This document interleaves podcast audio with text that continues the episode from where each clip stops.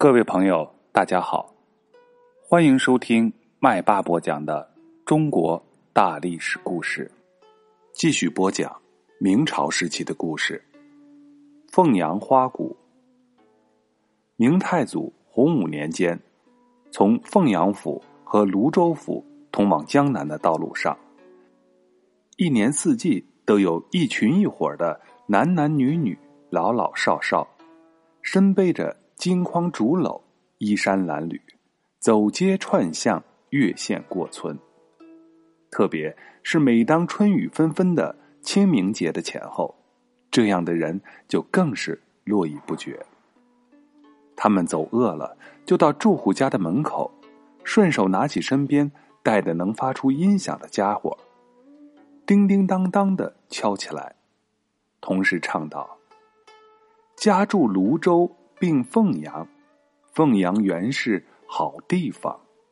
自从出了朱皇帝，十年倒有九年荒。”这就是当时在东南一带流行的民间歌舞《凤阳花鼓》。后人觉得这歌词的第一句有点文，便把它改成“说凤阳道凤阳”。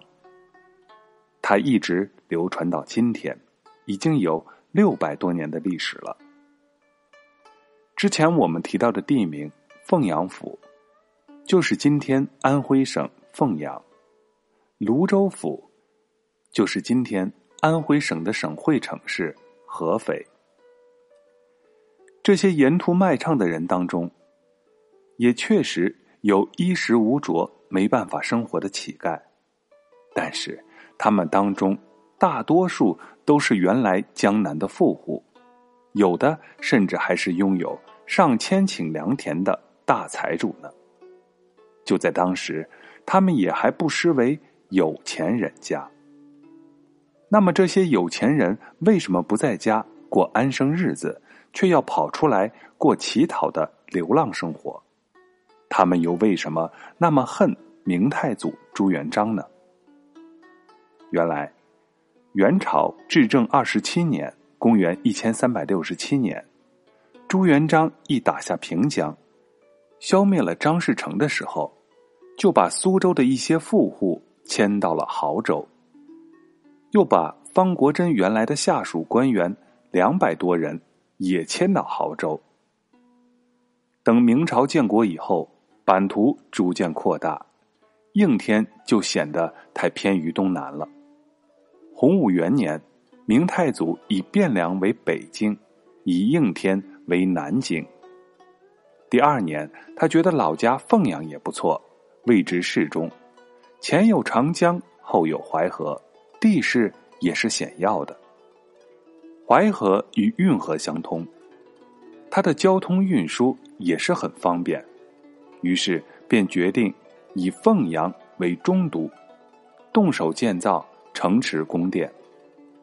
大兴土木，自然需要很多的人力。元末战乱不已，又是连年的灾荒。亳州百姓都是背井离乡，这一带都是十室九空，人烟稀少，到哪里去找人呢？明太祖想起汉高祖刘邦把天下富豪迁到关中的做法，就几次下令把江南苏州、松江、杭州、嘉兴、湖州各府的富人都迁到凤阳，有时一次。就迁十几万人，迁去的人发给牛具和种子，让官吏监督他们开荒种地，而且还把犯罪的官吏也发配到这里，强迫他们筑城垦荒。这些从苏松杭嘉湖五府被强迫迁来的地主富户，哪里能甘心呢？江南气候湿润，风景秀丽，土质肥沃。他们本来又有良田美宅、奴仆，从来不会亲自的耕作。之前一直都过着悠闲自在的生活。如今土地失去了，社会地位和政治地位也没有了，他们自然是很不高兴的。来到这个满目荒凉的凤阳，还得亲自去干农活有的甚至还要和那些囚犯们一起去做筑城的苦工，而且还被规定永远不许他们潜回原籍居住。这能不使他们都怨气冲天吗？这些人身在江北，心却在江南老家，可是又不敢公开的回去，于是就装成要饭的，以逃荒为名回老家探亲扫墓，挨到第二年的清明过后，再回到凤阳。时间一长，这就成了习惯。他们一路走着，一边回味着昔日家园的繁盛，再低头看看自己现在的衣着。想想眼前的处境，就越发恨起明太祖了。几个昔日交情不错的碰到一块儿，话就更多了，互相诉说着彼此的遭遇和不满，你一言我一语，就编出那么几句唱词，既作为讨饭的手段，又借此发泄内心的怨恨。高压统治下，不满肯定是到处都有，所以。这一唱，很多的人都纷纷参与其中，所以后来是越编越多，越唱越长，便形成了凤阳花鼓这种民间的歌舞艺术形式了。地主们不单对迁到江北不满，就是在江南迁动一下，他们也会不满。明太祖建都应天之后，为了繁荣京城。将苏松富民迁到南京，这些富人离开故土来到京城，土地被国家没收了，自己又不会经商和手工制作，于是就在京城里坐吃山空。没多久，富豪家庭也就败落了，他们的心里恨可又不敢说，只好通过各种的方式表达他们心中的积怨。传说。明太祖当时非常喜欢带着几个随从，穿着便服在南京城里闲逛，以此来体察民情。有一天，当他走到一座破庙跟前，看到外面的架子上凌乱的摆着几件木质的刀枪剑戟、斧钺钩叉，庙里没有一个和尚，于是就信步躲进庙里，见正面。供着一尊大肚子弥勒佛，灰尘满地，一看就知道这里断绝香火已经很久了。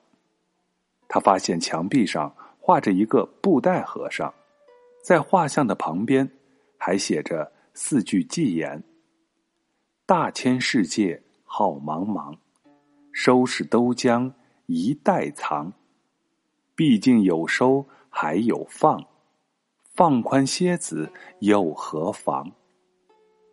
这寄言的意思是说，世界是那样的浩瀚广大，你这个和尚，把什么都装进布袋里去，终究是有收的时候，就得有放的时候。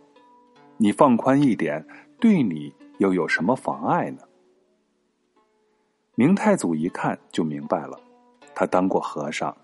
纪言把他比作布袋和尚，影射他施政科研，杀戮太多，管得太宽了。于是他就非常生气，看那墨迹还挺新，急忙派人四处搜寻写纪言的人，可哪里找得到踪影？他又气又累，走到一家门口坐下来歇歇脚，又听见几位老太太正在议论他。他仔细倾听，一个老太太操着苏州的口音说：“应天城里的老户都说张王不好。张王在这里指的就是张士诚。要我说，老头子打苏州的时候，老头子指的是朱元璋。要不是张王怕百姓受苦，全城投降，我们还不知道要遭多少灾呢。”明太祖一听就非常生气，立即传令招来五城兵马司总军，这是一个负责城市治安的官员，对他说：“张士诚窃据苏州只有几年，至今苏州人还称他为张王。我是皇上，京城的人却背地里叫我老头子，这怎么了得呢？你是干什么吃的？还不赶快把这些顽民都给我抄了！兵马司的官员领着军卒，把这一带的老百姓都抓了起来。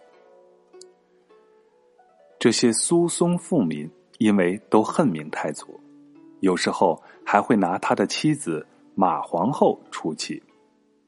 传说有一年的正月十五的夜晚，一轮圆月悬在天上，许多人在一块儿饮酒赋诗、猜谜、做对子。这时，突然有一个人拿出一幅画来挂在树上，让大家猜猜。画上画着一个女人，光着脚抱着一个大西瓜，脚画的特别的大。大家一看就轰然大笑，笑声未落，人群外挤进三五个人来，其中有个长脸的汉子，走近前来仔细看了一眼，立即就怒气冲冲的一把将画给撕碎了。这个人就是当朝的皇帝明太祖。他看见画上那抱着西瓜的女人，知道这是暗示皇后马氏是淮西人。那特大的赤脚就是嘲讽马皇后没有缠足。他命令侍卫们把这些文人都抓了起来，关进监牢。又派出了锦衣卫在这一带侦查老百姓的反应。锦衣卫是皇帝亲军。在当时是负有侦查、监视百官的职能。他们在这一带侦查老百姓的反应，同时在他们认为是本分的人家的大门上偷着贴上一个福字。第二天，便把没有贴福字的人挨家挨户进行逮捕，和先前被抓的那些人都一起杀掉。据说，这就是后来过年的时候。家家贴福字的由来，后来又有人把福字倒贴过来，就更增加一层吉祥的意思，说是福到了。以上都是从古到今流传下来的故事。好了，本节的故事就介绍到这里，在下一节故事我们要讲一讲文字狱。